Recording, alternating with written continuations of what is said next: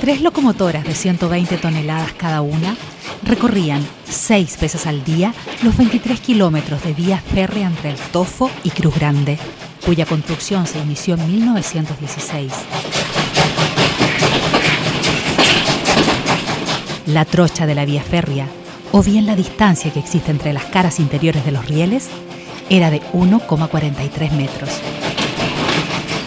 Por esas vías rodaban las modernas locomotoras, pero no era una aventura solitaria. Cada tren se componía de una locomotora y de 17 carros de 50 toneladas de capacidad cada uno.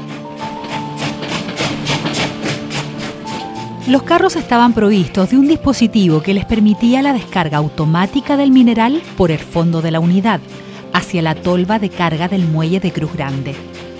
El proceso de descarga se activaba mediante una válvula de aire que era accionada por el maquinista desde la locomotora. Así el convoy que de ida a Cruz Grande podía pesar más de 1.560 toneladas, se hacía más ligero, volviendo a casa en el TOF con solo 400 toneladas en total.